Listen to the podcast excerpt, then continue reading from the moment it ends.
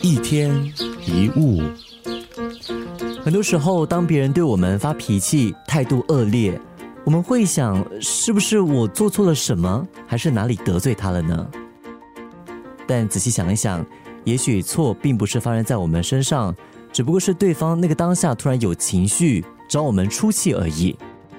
这么想，我们当然还是会感到有点不平跟委屈，觉得自己应该有生气的权利，对吧？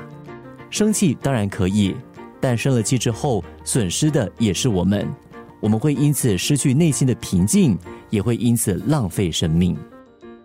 想一想，如果今天有一个人送一份礼物给你，但你拒绝接受，这份礼物最后会属于谁呢？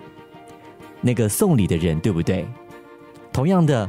如果我们不接受别人的谩骂，或者是情绪性的发脾气，那么对方到最后也不过是在骂自己。别人有生气的权利，我们也有不接受的权利。我们不需要当一块情绪海绵去吸收周遭所有人的情绪，学着去区分你感受到的情绪究竟是属于自己的还是别人的。如果是别人的，学习物归原主吧。一天一物。